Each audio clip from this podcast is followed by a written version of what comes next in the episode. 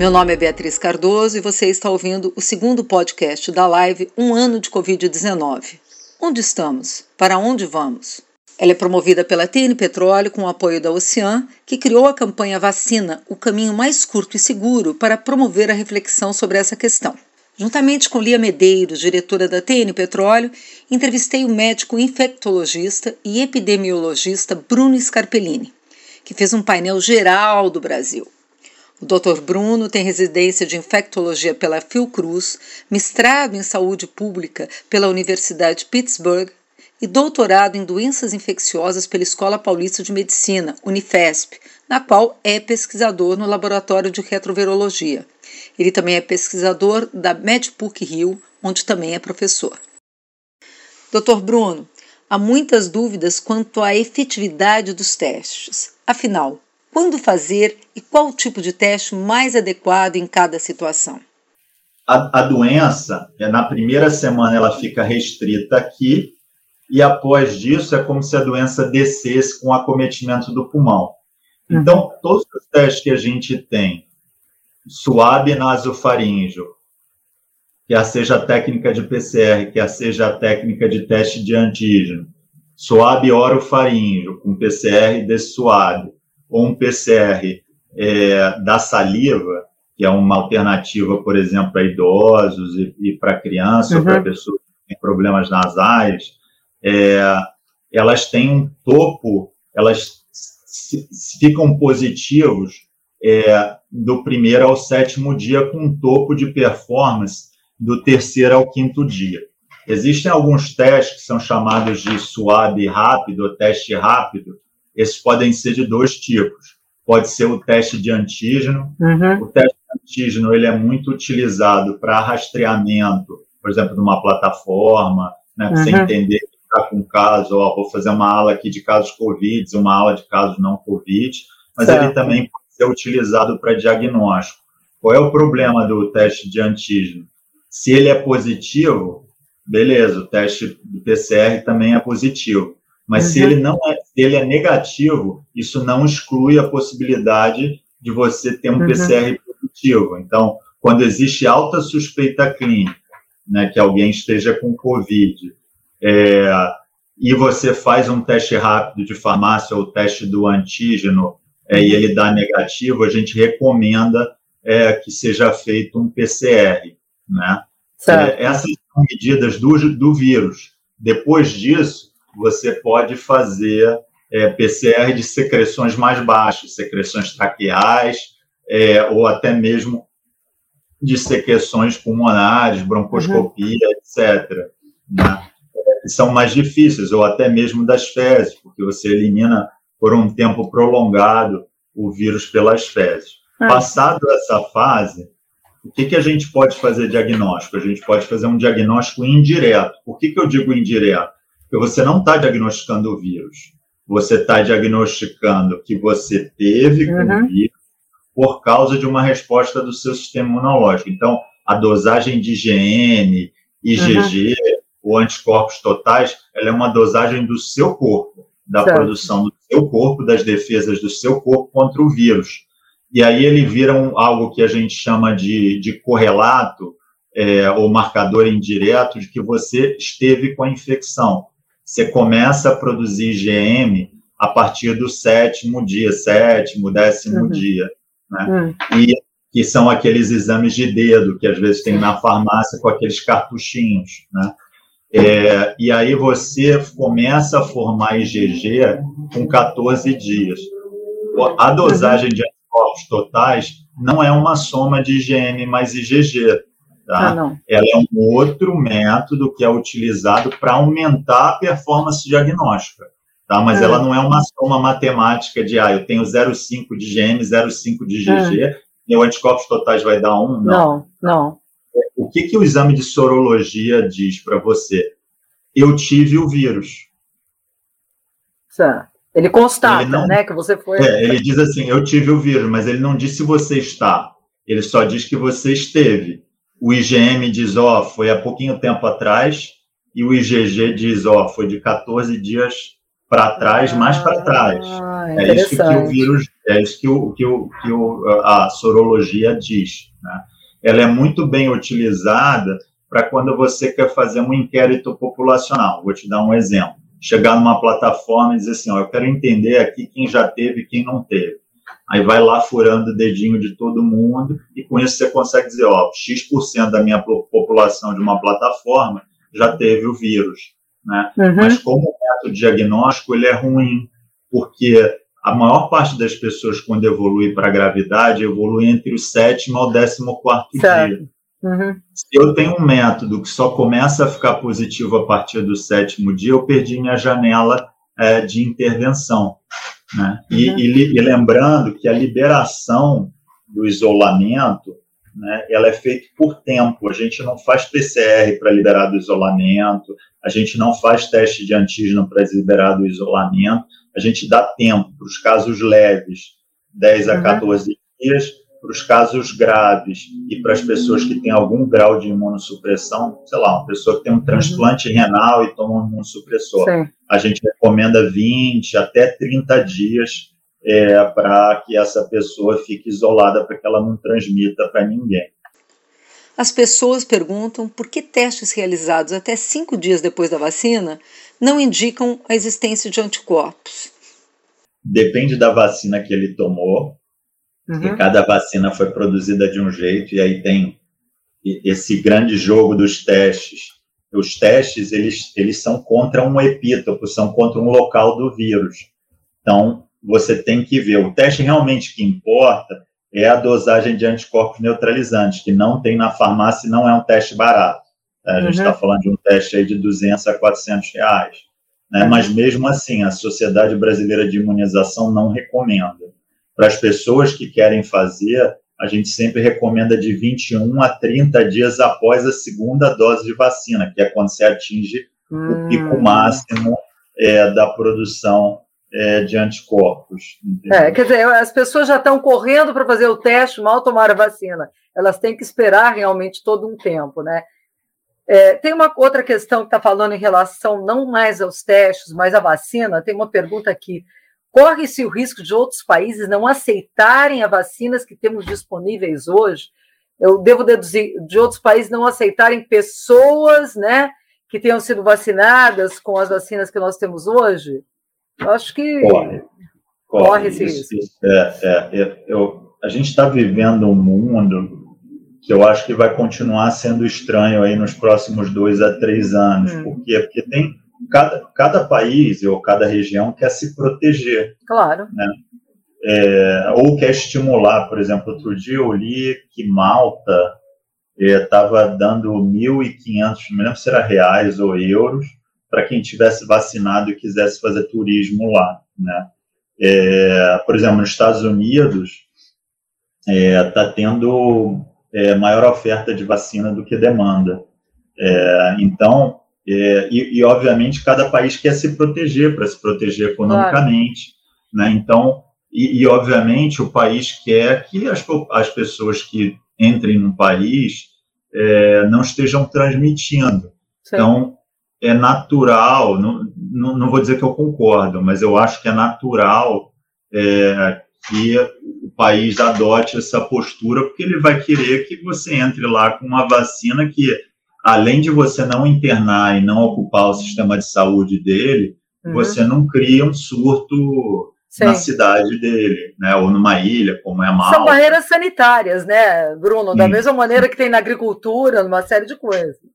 Sim, exatamente. Então, é, eu, eu acho, é, eu acho que, que isso vai acontecer, né? Acho que é importante a gente destacar, Beatriz, hum. que apesar da vacina, as pessoas é, vai é, essa é, questão aí que o Aloysio está mencionando, é. que eu não quis eu não quis mencionar qual era o país nem qual era a vacina, mas é literalmente isso aí, tá? É, é, o que as pessoas precisam entender é que, mesmo após a vacinação, o jogo continua.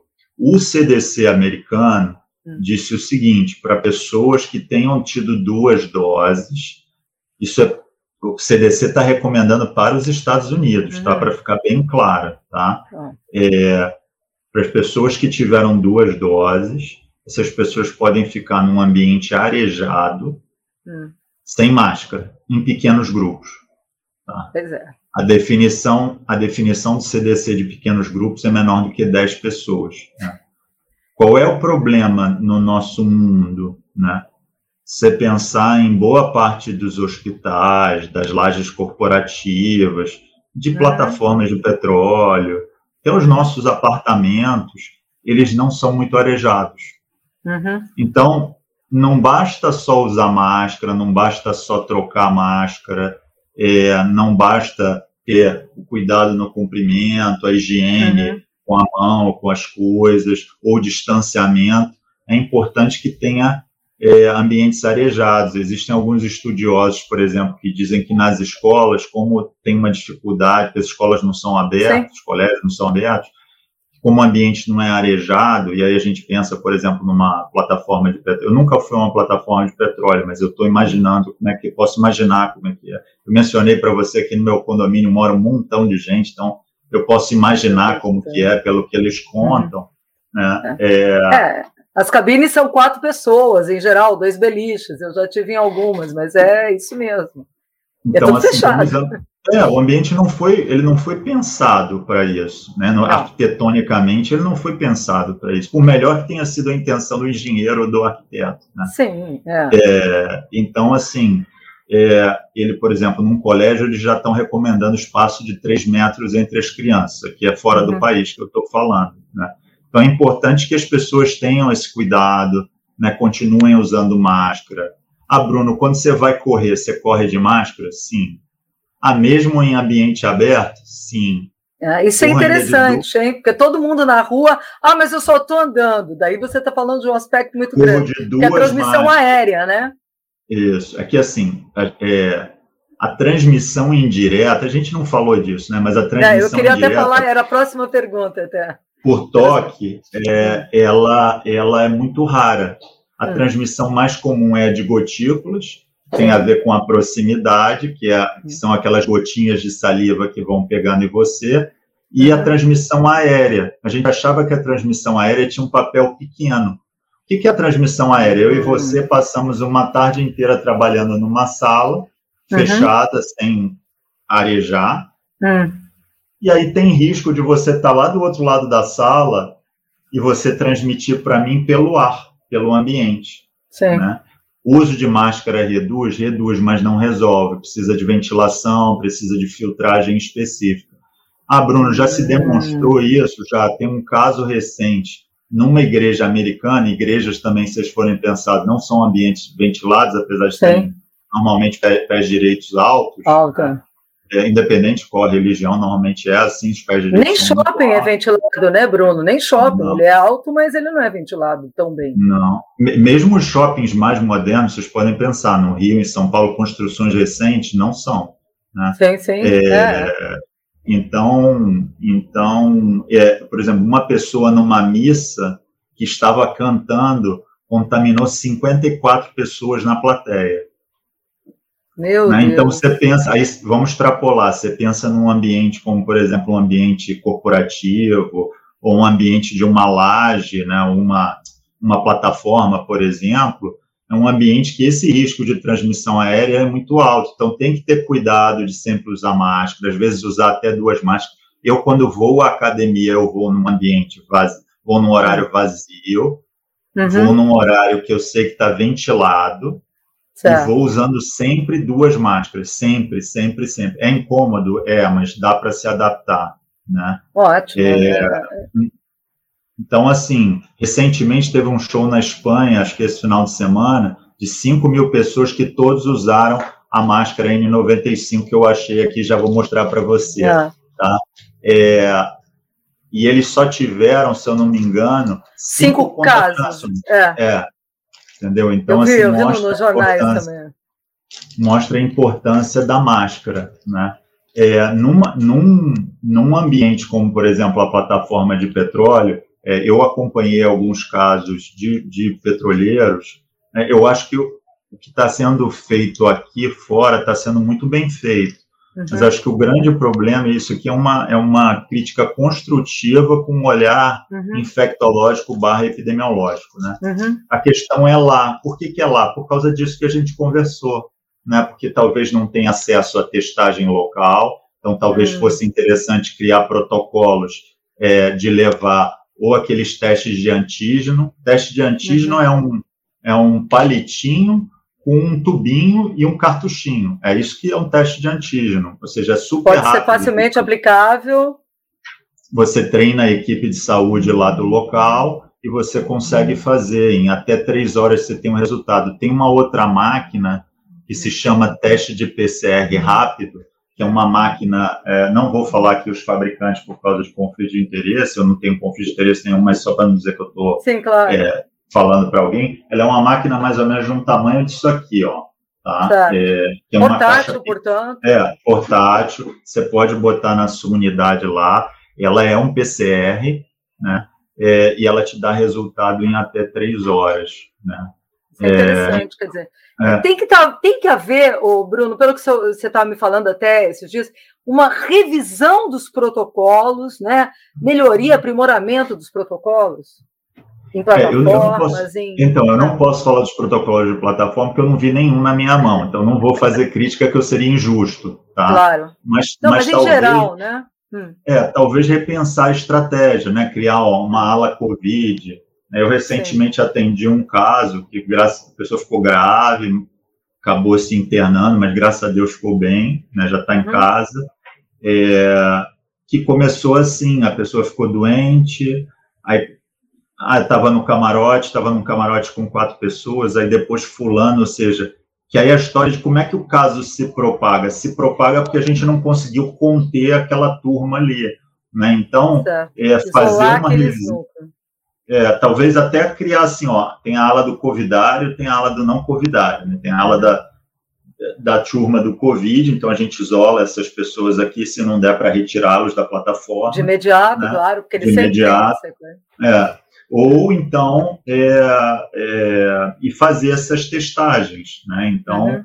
talvez seja um momento oportuno de se rever, né? Nem, nem todo mundo vai conseguir ser vacinado, o maior grupo vem agora, que é as comorbidades, que eu acho que vai uhum. durar aí durante um bom tempo, né? Então, assim, a gente ainda tem um tempinho aí pela frente, que é a temporada de frio, eu não falei isso. A temporada de vírus respiratório no Brasil, é de março a setembro, quer dizer, no hemisfério sul e no hemisfério norte ela é de setembro a março, né? Já começamos então, então, né? Já, exatamente. E aí isso a gente tem que sempre ter isso na cabeça, lembrar que tem muitos estrangeiros que vêm e voltam, que trabalham nesse mercado de óleo e gás. Então, às vezes o cara sim, veio numa temporada, né, que é dele, mas não é a nossa temporada, né? Então, uhum. tudo isso tem que ser considerado e ser levado uh, em consideração, entendeu? Doutor Bruno, temos ouvido falar de Covid longo e síndrome pós-Covid. O que vem a ser isso? É, a gente, o que a gente viu até hoje, se vocês pensarem, é o que está para fora d'água. É, é a parte do iceberg que está para fora d'água, que é o que chama tá. mais atenção: número de casos, número de mortes, etc. Mas Sim. tem algo que está para baixo d'água, que está começando é, a aparecer, né? os níveis da água estão descendo, hum. então está começando a aparecer que é o Covid longo. O que é o Covid longo? São sintomas é. crônicos que, mesmo depois de é, quatro semanas ou doze semanas, eles persistem. É. um terço da população vai ter Covid longo. Os sintomas são diversos. Então, você pode ter diabetes, doença da tireoide, perda de cabelo, é, dor de cabeça crônica, é, ter alteração da cognição e do pensamento, é o que o americano chama de brain fog, ou seja, teu cérebro ah. fica meio nevoeiro, assim, meio congelado. Eu tenho vários. Mas isso para é, todos ou só para quem teve um quadro mais grave? Mesmo você tendo um COVID leve, você pode ter. Um terço dos pacientes vão ter. Às vezes, perda de olfato paladar crônica, ansiedade, depressão, síndrome pós-Covid, fadiga crônica.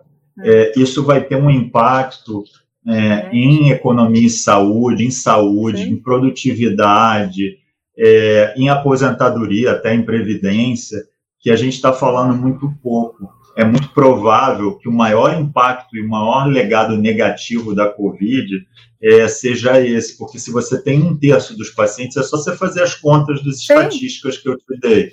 Faz um terço disso, mais ou menos. Então, assim, a gente, e, e se fala muito pouco disso, né? Não vai precisar ter programa de reabilitação, vai ter programa multidisciplinar, né? Vai ter que ter programa de suporte psicológico, psiquiátrico, financeiro. Né? Então, é, é, importante que as pessoas saibam da existência dessa doença, né? dessa uhum. síndrome, é, e que estejam preparados e que as empresas também comecem a ter programas próprios, né? porque isso com certeza vai bater a porta e vai bater forte. E vai ser talvez o maior gasto da empresa, quer seja gasto é, direto em saúde, quer seja gasto indireto é, por questões é, de produtividade ou aposentadoria precoce.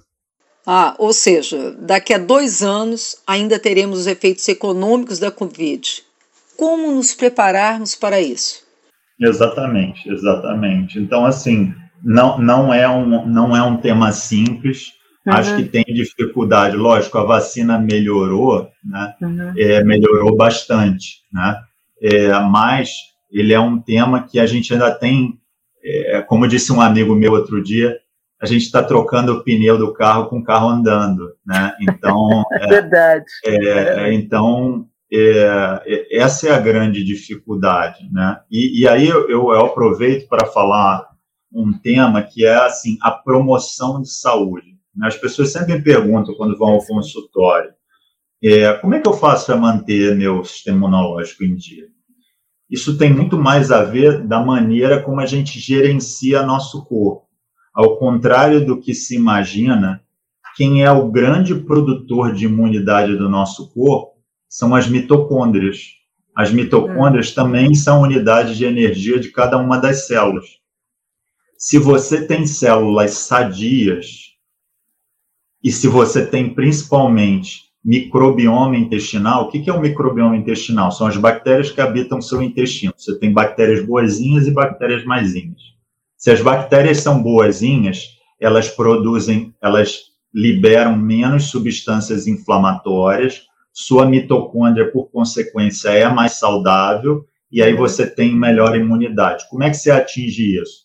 Controlando o estresse, então, se tiver com ansiedade, depressão, burnout, precisa fazer um controle disso. Uhum. É, fazendo atividade física regular, é, de 30 a 60 minutos por dia, pode ser atividades físicas leves, eu até é, às vezes comento para o pessoal que trabalha em ambientes confinados assim, cara, fica andando, anda na plataforma, anda de escada. É, uhum. Eu sei que algumas plataformas têm piscina, é, sala de ginástica, esteira, etc. Então precisa joga futebol, fazer, tudo. É, joga futebol, né? Todo dia, pelo menos caminha 30 minutos, já é um, um, ganho. Outra referência que a gente tem hoje em dia, que tem relógios que marcam isso, é, celulares, todos os celulares marcam. É, a Apple tem é, o programa dela próprio. Nos celulares Android está como Google Fit, FIT. É, é, é. é, ele marca o número de passos é, a gente, a Organização Mundial de Saúde recomenda 10 mil passos por dia.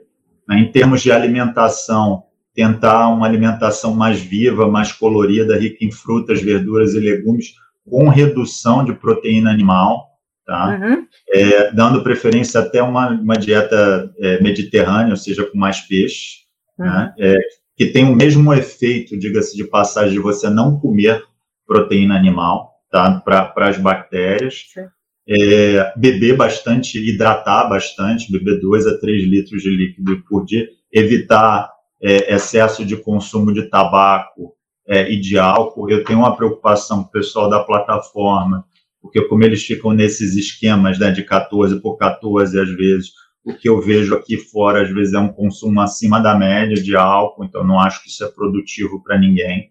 Não estou recriminando o uso de álcool, mas não acho que o excesso é, é, é produtivo. Sim. Né? É, e, obviamente, que isso seja estimulado também a, a, a, vacinação, a imunização do calendário do adulto, e que isso também seja uma política da empresa. Né? Uhum. É, eu já trabalhei em uma empresa, por exemplo, que tinha salas de reuniões que tinham esteiras. E aí você poderia reservar, vou fazer uma reunião aqui, ó, ficava uma hora com você aqui, com o computador em cima da, da, da mesa, que tinha por cima da esteira, e ficava caminhando. A esteira tinha velocidade máxima, se eu não me engano, de 2 ou 3 km por hora, era o máximo. Ela Vamos fazer uma live na esteira. É, você. Cara, tinha casos na empresa de pessoas que emagreceram 50 quilos, só fazendo atividade física e, e, e reeducação alimentar. Então, acho que isso é algo importante também para as pessoas. Eu sempre digo para as pessoas: nós somos mente, corpo e espírito. Então, precisa controlar essas três coisas. Precisa cuidar do corpo físico, uhum. precisa cuidar da saúde mental. E o espírito é assim: se você tem alguma religião, pratique, pratique a sua fé. Né? É. se você, independente qual é a sua religião, pratique. Eu acho que isso é importante. Nós somos esses, esses três pontos de uma maneira geral. Né? Então, é importante para que você tenha equilíbrio. O equilíbrio é dinâmico, é que nem plataforma, né? Fica lá o tempo inteiro assim. É. Aqui é a mesma coisa, né? A gente tem um equilíbrio dinâmico que a gente precisa uh, chegar em um meio termo. É, você estava falando justamente isso, é uma gestão de saúde, né? Da mesma maneira que as pessoas ficam administrando o seu tempo, seus compromissos, a sua agenda, elas têm que também começar a administrar essa questão de gerenciar a sua saúde, seu bem-estar. É, foi interessante uma coisa só que eu me lembrei, né? Fechando essa coisa toda, ontem foi o Dia Mundial de Segurança e Saúde no Trabalho, né? E o tema desse ano é antecipar, preparar e responder às crises investir agora em sistema de, segurança e saúde ocupacional resiliente. Eu acho que isso aplica a tudo, né? Prepa antecipar, preparar e responder às crises. Isso é muito a ver hoje com o que nós estamos vivendo na saúde em geral, a pandemia, você não acha? Sim, e Bia, eu acho que é importante a gente destacar, eu não fiz, não falei para não dar uma fala alarmista, mas está previsto que a gente viva pandemias muito semelhantes ao que a gente viveu do coronavírus a cada 5 a 10 anos e todas de vírus respiratório. Ou seja, essa não vai ser nem a primeira nem a última. Então, é importante repensar o micro e o macrocosmos, ou seja, a nossa vida individual, né, a vida na nossa comunidade, numa empresa, uhum. por exemplo, dado esse contexto. Né, as, as empresas ou os indivíduos que conseguirem se planejar para o futuro, considerando esse cenário, vão estar muito mais na frente quando isso acontecer de novo. Elas vão estar preparadas, vão estar com uma população. É só você imaginar se.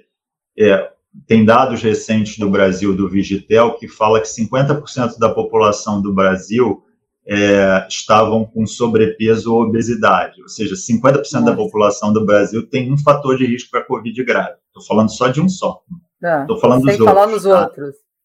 É, se a gente reduzir esses 50% para 20%, você ganha. Qual é o impacto que a gente vai ter no Covid em outras áreas de produtividade dentro de uma empresa, por exemplo? Né?